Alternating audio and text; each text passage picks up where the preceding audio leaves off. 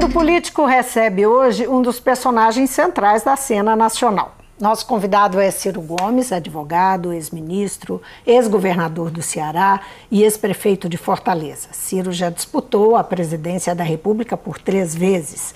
A candidatura mais recente foi a do ano passado, quando concorreu ao cargo pelo PDT e ficou em terceiro lugar. Muito bem-vindo. Muito obrigado, Vivi. Um forte abraço a toda a gente querida das Minas Gerais e aonde chega o sinal da nossa TV Assembleia. O senhor tem dado muitas entrevistas, tem visitado bastante São Paulo e tem estado com frequência em Minas Gerais. Essa é mais uma visita recente que faz. É, são os dois maiores colégios eleitorais uh, do país. O senhor vai ser candidato em 2022? O senhor já, já articula uma candidatura? Se eu dissesse que não, estaria faltando com a verdade e é um povo que merece de mim toda sinceridade e franqueza. Quem já disputou três vezes não pode esconder que deseja muito, e eu desejo muito servir ao Brasil como seu presidente. Menos por mim e mais porque eu acumulei uma experiência, você resumiu um pouco o meu currículo, mas eu tenho trabalhado o Projeto Nacional de Desenvolvimento com detalhes, eu conheço com profundidade de detalhes a, a situação financeira do Brasil, eu conheço as políticas públicas, eu conheço a inteligência acadêmica do país, conheço os atores políticos de todos os partidos, acumulei uma respeitabilidade, que são 40 anos de experiência, nunca respondi por nenhum mal feito, num país em que a corrupção praticamente generalizou-se na política. Eu posso andar de cabeça erguida, porque nunca respondi sequer um inquérito para ser absolvido, nada mais é do que a minha obrigação. E eu estou muito angustiado com a situação do Brasil. Nesses anos todos, Vivian, eu nunca vi uma crise tão pesada, tão amargurante sobre o nosso povo como essa que eu estou assistindo. E a gente precisa construir um caminho, porque a consequência dessa crise é que o ódio e as paixões acabaram radicalizando o processo político brasileiro, acabou o diálogo. O senhor fala em construir um caminho. Uh, isso significa uh, construir alianças o senhor está trabalhando nesse sentido? Ainda é cedo, porque a aliança é o apurado da política. O que eu estou fazendo? Eu penso que um democrata, uma pessoa que deu a vida ao povo, como é o meu caso, e eu faço isso com muito prazer e muita honra, eu dedico a minha vida inteira ao povo brasileiro. E eu não tive o privilégio nem a honra de receber a maioria dos votos para governar o país, mas eu tive quase 14 milhões de votos. Isso também me deu uma espécie de mandato. Eu também tenho a obrigação com uma parte importante da sociedade brasileira, que não me dando a honra de servi-la como presidente, me deu a tarefa de ser a oposição, de fiscalizar, de cobrar, de apontar os errados, apontar os malfeitos e propor alternativas, que é o que eu me obrigo. Para cada coisa que eu digo que está errada, eu procuro oferecer uma proposta alternativa. E isso é a política, construir o caminho, criar o movimento né, apropriar os exemplos práticos e ajudar a juventude, especialmente, a entender a raiz da crise e construir as pistas por onde a gente pode, pode mesmo sair dela. Se isso amanhã vai virar força eleitoral, só Deus sabe, porque o país, você sabe, está numa situação tremenda. Né? Isso tudo pode mudar. Nenhum de nós dava um centavo furado pela vitória do Bolsonaro. Nas eleições uhum. passadas, veio uma facada e simplesmente o Bolsonaro ficou intocável porque o sentimento de solidariedade humana justo do nosso povo, eu próprio suspendi a campanha. Você acha que foi só isso? Não, é evidente que não. O, o, o, o, bolsonarismo exacerbado, radicalizado, é um produto direto do lulopetismo corrompido. Por quê? Porque no quadro uh, do governo Dilma se produziu a pior crise econômica da história do Brasil. São números tremendos. A Dilma tomou posse, o brasileiro estava com 4% de desempregado, durante o período dela chegou a 14% a taxa de juros que simplesmente quebrou milhares, milhões de pequenos empreendedores das periferias do Brasil. A inadimplência das famílias explodiu, a inadimplência das empresas explodiu. E em cima disso, uma notícia generalizada de corrupção que leva o Lula para a cadeia. Então não é pouca coisa que esmagou o povo brasileiro. Vamos tomar, por exemplo, Minas Gerais. Minas Gerais deu sucessivas vitórias ao lulopetismo. A Dilma ganhou do Aécio aqui em Minas Gerais. De repente, Minas dá quase 70% ao Bolsonaro. É o povo de Minas que nós temos que culpar? Há uma evidente polarização no país, cada vez mais solidificada, inclusive. Não é? É, e, e, existe, o senhor tem sido sistematicamente provocado nas entrevistas que dá sobre a, uma, a formação de uma frente ampla é, uma frente ampla que fizesse frente ao bolsonarismo, a esse modelo é, que Jair Bolsonaro é, tenta impor ao país. É, é, e caminha é, rapidamente nesse, nesse sentido. E o senhor tem sido bastante reativo a, a essa frente. É, é, como é que o. É, por que não seria esse o caminho? Não é? esse não seria o único caminho? Vamos raciocinar juntos. Existiria o bolsonarismo boçal, antipobre, antipovo, antinacional que nós estamos testemunhando, se não fosse o lulopetismo corrompido, não existiria. Então, a ideia do Lula, que é um, político absolutamente extraordinário, Lula é uma figura que a gente precisa, enfim, pode se gostar ou não gostar dele, mas não há ninguém de deixar de reconhecer que é um gênio político. Então o que é que o Lula quer? O Lula quer obrigar todo mundo a botar o dedo no nariz, esquecer que ele botou o Meirelles na, na, na, no Ministério da, no, no Banco Central, que ele botou a Dilma sem experiência política nenhuma no governo, que ele botou o Levi no Ministério da Fazenda com a Dilma que ele entregou Furnas ao Eduardo Cunha, que ele entregou ao Ministério da Integração Nacional e a vice-presidência da Caixa Econômica ao Gedel Vieira Lima, aquele que foi uhum. pilhado na Bahia com 51 milhões de reais. Então, o Lula quer que todo mundo esqueça a tragédia econômica e a tragédia da corrupção generalizada para, por sermos contra o Bolsonaro, engolir com casca e tudo o, lulopetismo corrupto e entreguista que também aconteceu no Brasil. Tudo se resume a isso? Quer dizer, Não, é, se Lula, resume o seguinte, Lula e o PT se resumem eles querem esse, isso, eles é, querem isso. A, a, esse modelo, a essa eles querem que isso, tem? Eles querem isso. Veja se eu tiver errado, me corrija. Se eu tiver errado, me corrija. Como é que aconteceram as eleições de 2018? O Lula preso, inelegível pela lei da ficha limpa, sabe que tem uma popularidade grande, no meio das pessoas mais pobres, especialmente no Nordeste, e eu respeito isso com muito carinho, com, é o mesmo povo que eu amo. O Lula então mente que é candidato. Não aconteceu isso não no Brasil? Será que eu estou enganado? O Lula mente que é candidato sem poder ser, faz a chapa lá no Nordeste, distribuiu no interior do, do, do, do, Ceará, por exemplo, chapa com o Lula na véspera da eleição. Você é cobrado de não ter participado das, das eleições no segundo turno e apoiado o candidato? Não, só quem me cobra isso é que não tem nenhum direito de cobrar. Lá, o PT eu, eu corrupto. no Nordeste, não, né? Claro que não. Veja bem, lá no Ceará eu ganhei as eleições. Nunca perdi uma eleição no lugar que me conhece. E não é porque eu faço milagre, não. O Ceará tem a melhor rede pública de educação do Brasil. É só olhar na, na, internet, a melhor rede pública de saúde. Não é um paraíso, está cheio de problemas, nosso povo merece muito mais.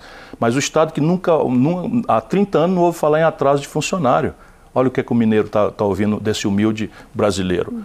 Faz 30 anos que no Ceará não se ouve falar, desde o meu governo ninguém ouve falar em atraso de funcionário. Não tem conversa de, de, de, de, não ter investimento, de não reajustar salários dos funcionários, de não pagar o 13 terceiro, de reter cota parte do ICMS. Por quê? Porque lá a gente entrega. E resultado, eu ganhei as eleições no Ceará e no eleitorado mais crítico, por exemplo, de Fortaleza, o Haddad foi terceiro lugar. Na sequência, no segundo turno, o Haddad tirou 71% no Ceará e o Bolsonaro 28%. Em São Paulo, o, o, o, o Bolsonaro tirou 68%. Na terra dele, o, o Bolsonaro tirou 68%, o Haddad 32%.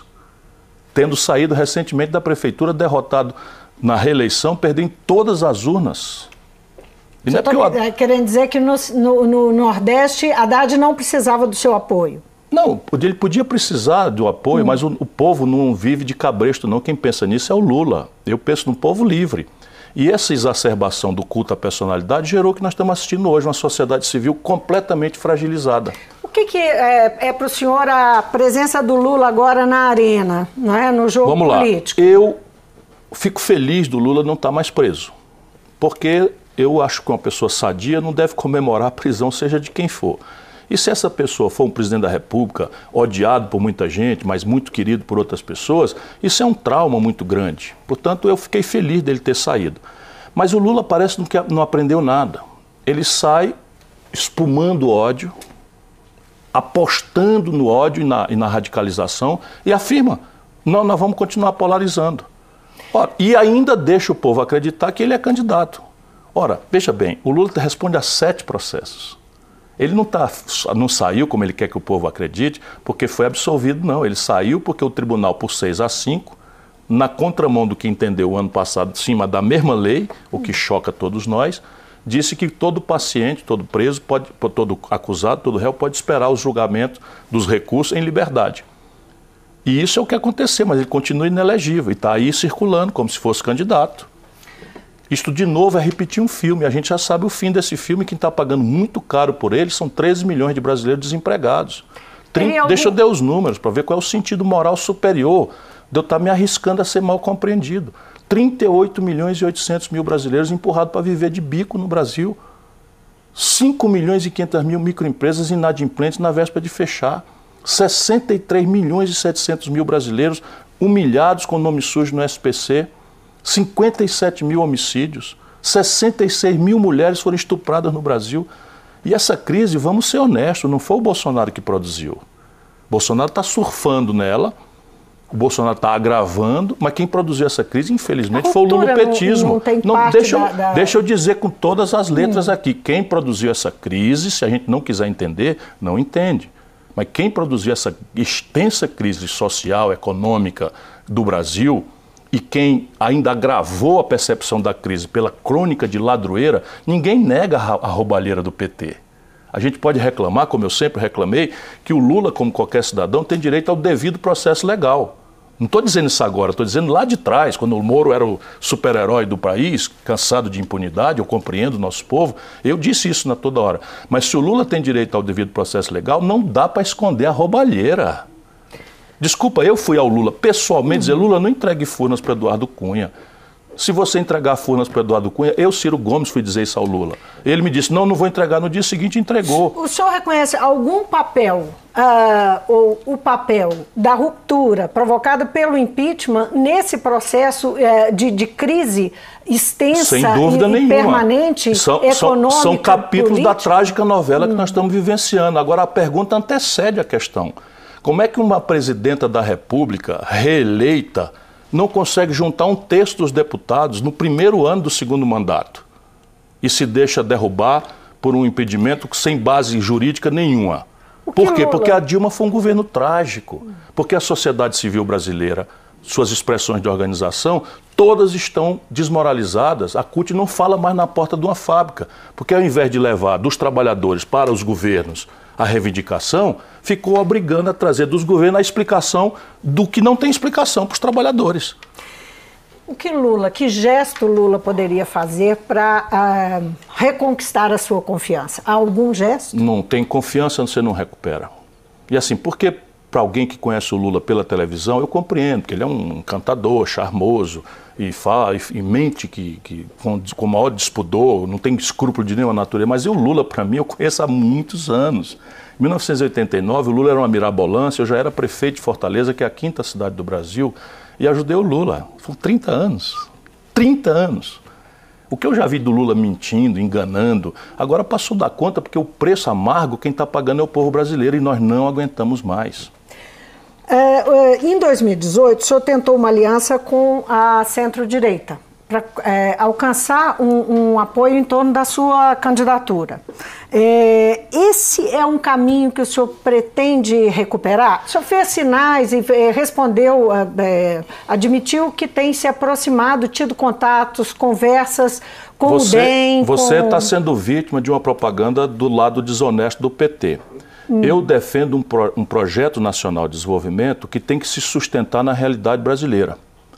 Nós governamos o Ceará, tem 20 partidos na nossa aliança. Ou você acha que faz a melhor educação do país do dia para a noite? Você tem uma estratégia sendo executada. Não, mas o senhor tem Deixa se aproximado só... do não, bem? Não, não, mas não, é, a pergunta não é essa, porque você, você encaminha com uma, com uma, com uma coisa Sim. que não é real. Em 2018, o que, é que eu fiz? Para sustentar?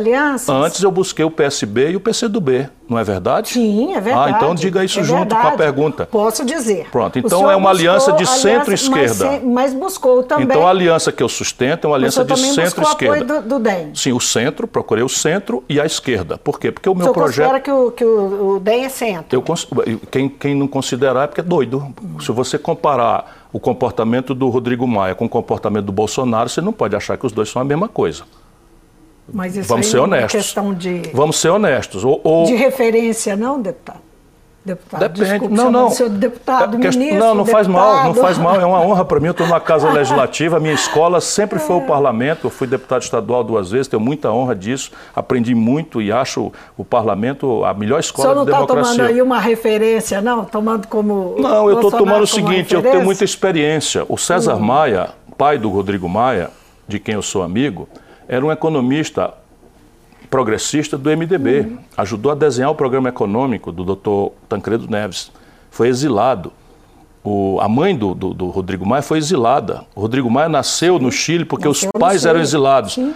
E ele é um democrata visceral. O Bolsonaro é um autoritário.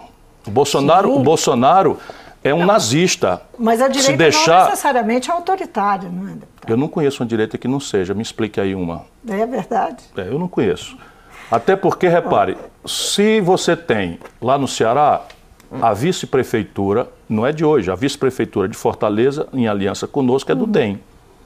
E nós temos, volto a dizer, a maior cobertura de tempo integral. Enquanto Minas fechou 80 mil vagas, nós estamos caminhando para universalizar as vagas em tempo integral na, no, no, na pré-escola e, e, no, e, no, nível médio. Só para a gente orientar essa, é, voltar ali para o ponto que era o que interessava de fato, como é que estão essas conversas com o DEM? O que, que o senhor pretende isso com é a nossa mídia. Isso é a nossa mídia. Eu estou correndo o Brasil para discutir saúde, educação, emprego, taxa de juros, ciência Não e tecnologia. Não tem nada de eleitoral nisso? Tem, evidentemente, mas tem assim, superiormente considerado, porque eu tenho muita experiência, volto hum. a dizer, que qualquer sonho agora de que você vai fazer uma aliança é só uma hum. justa tentativa mas de uma, uma certa... aproximação. Você está me interrompendo todas as vezes que eu Desculpa. tento responder. E sempre Vamos com a mesma tese. Pode concluir. Não, não, é, não tem aproximação porque nunca houve distância. Sabe por quê? Porque o, o, o Rodrigo Maia e o ACM Neto queriam me apoiar nas eleições passadas. E hum. foram voto vencido lá dentro. O Valdemar Costa Neto apoiou o Lula, o PT. O Michel Temer apoiou o PT. Para eles pode tudo. Agora, eu não posso dialogar com gente que eu conheço há mil anos, conheço do pai, porque eu sou contraditório. E ficam conseguindo repetir isso na boca de gente séria. Isso é só picaretagem. Agora, é, que leitura o senhor faz? Então, o senhor está dizendo aí, é, chamando a atenção para o governo Bolsonaro, eu queria saber que leitura que o senhor faz desse governo, de, agora quase completando 11 meses, e que comentasse também a, o, o uh, pacote fiscal de PECs que foram uhum. é, enviadas para o Congresso, é, que são da, da, equipe econômica do governo. O governo Bolsonaro é um desastre de grave, grave, grave repercussão para o futuro do país se a gente não conseguir interromper essa agenda antipobre, antipovo e antinacional que ele está praticando, sem que a população tenha direito de conhecer com certa profundidade esse rumo.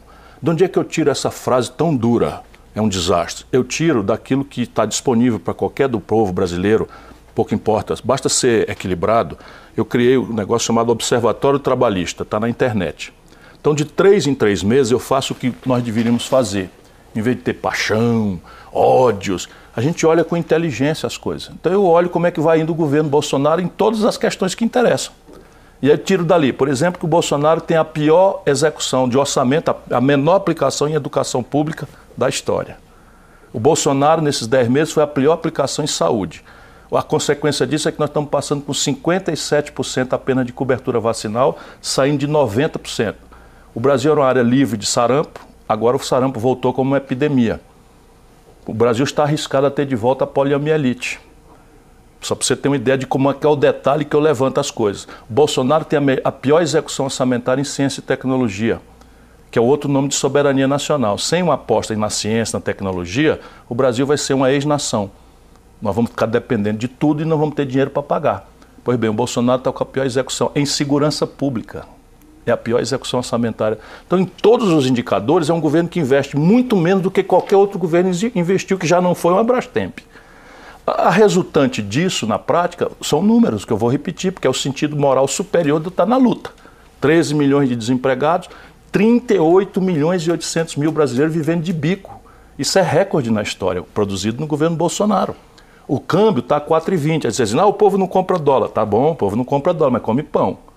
E pão é feito de trigo, e o Brasil não produz trigo, tem que comprar de fora. Se o preço do dólar sobe, o preço do trigo sobe, o preço do pão sobe as passagens de ônibus vão subir, porque acabou de subir o óleo diesel.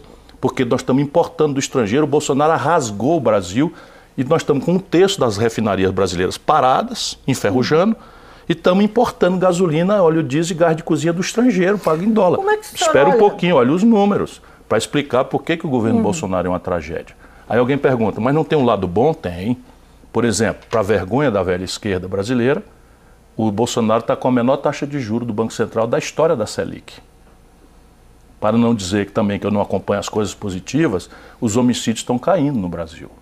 E basicamente a queda no Ceará a gente entende porque foi uma colaboração de uma política do Bolsonaro, que eu reclamava há 15 anos e que o PT estranhamente não fez, que foi deixar as cabeças do crime organizado, das facções criminosas, comandando o crime, com acordo com as autoridades lá dentro dos presídios de São Paulo e do Rio.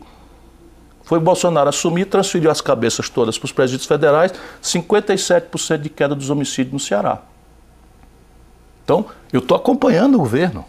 Então, o governo é um desastre porque, pesando e medindo, está aqui as duas coisas boas que eu consigo destacar, o resto é uma tragédia.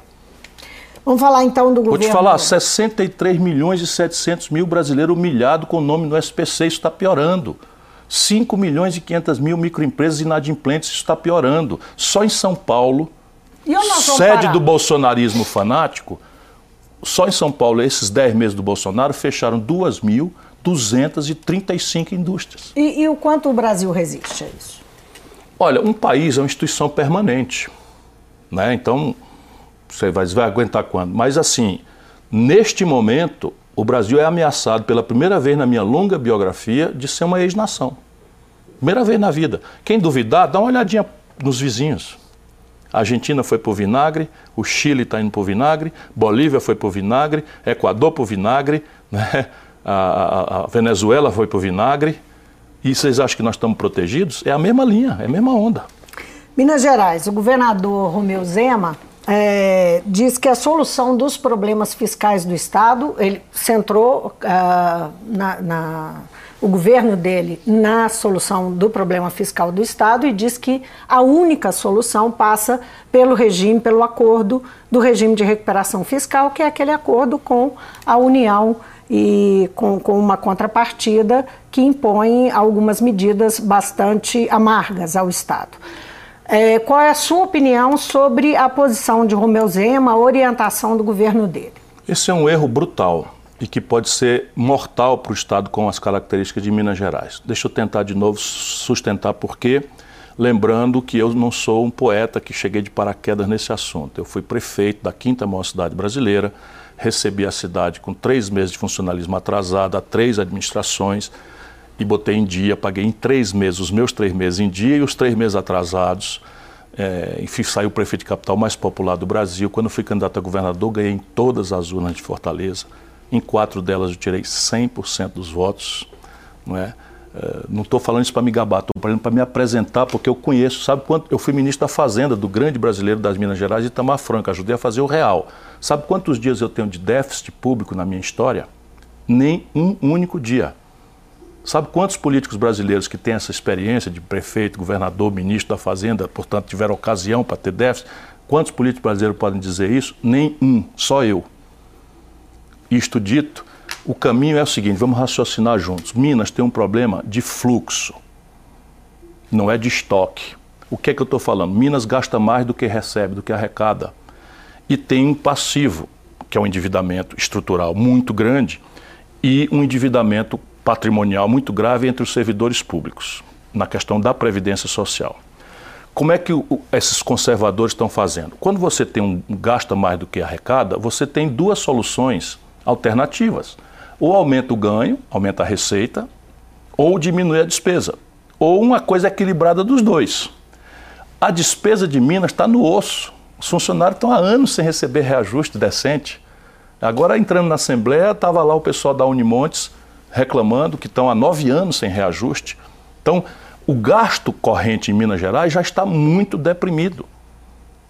E o fluxo? O Ceará cobra 8% sobre as grandes heranças, mas o Zema é um barão, é um rico.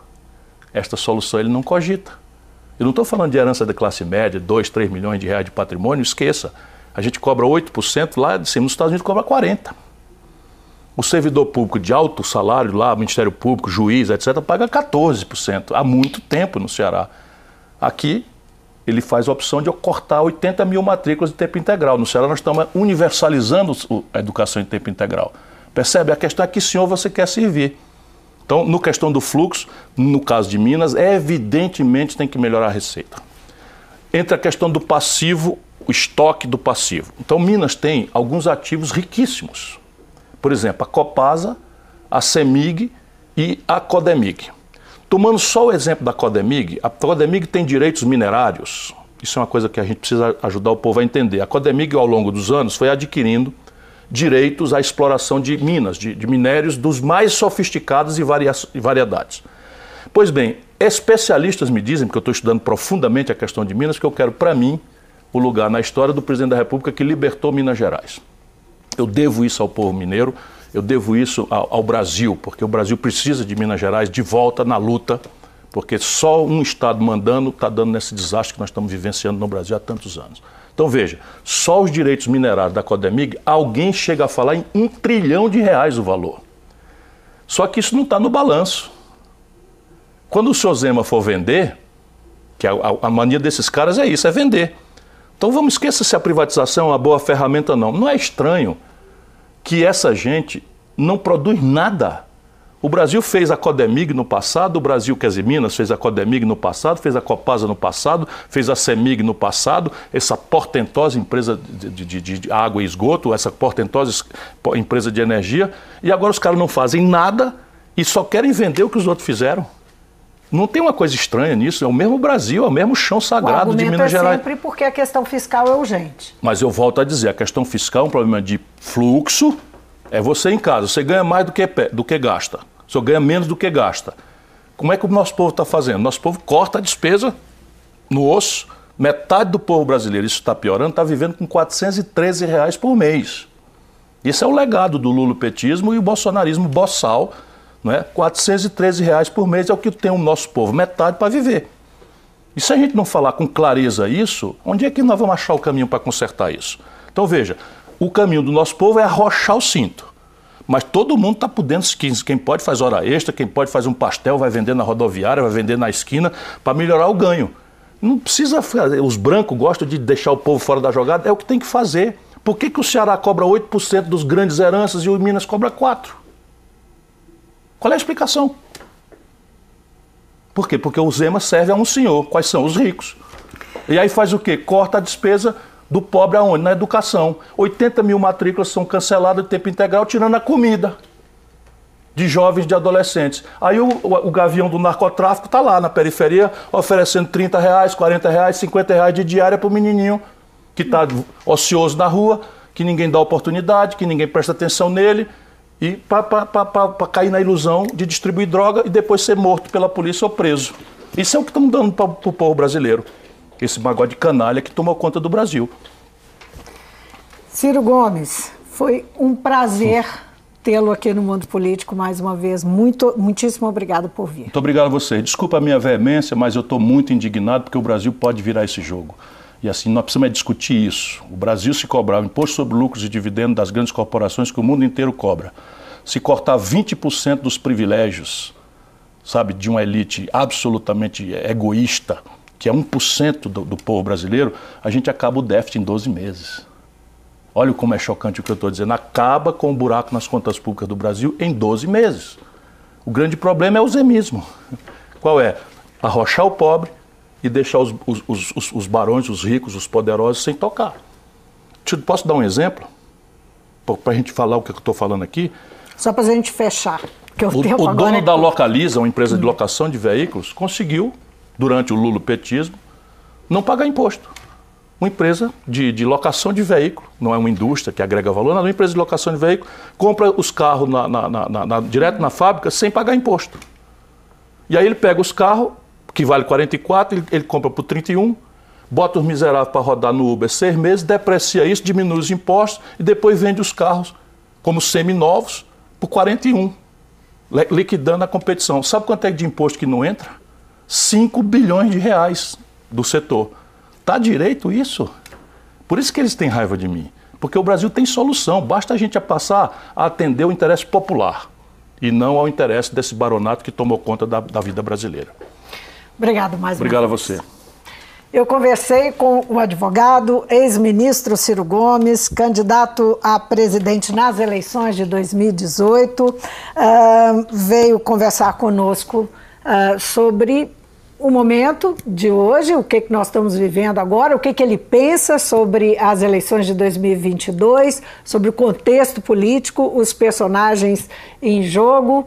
Enfim, deu aqui, como sempre, uma entrevista que é digna de se ver. E a gente vai ficando por aqui. Se você quiser rever então a entrevista, é só acessar o nosso site ou o YouTube. E para falar conosco, e-mail ou Twitter. Obrigada pela companhia e até a próxima.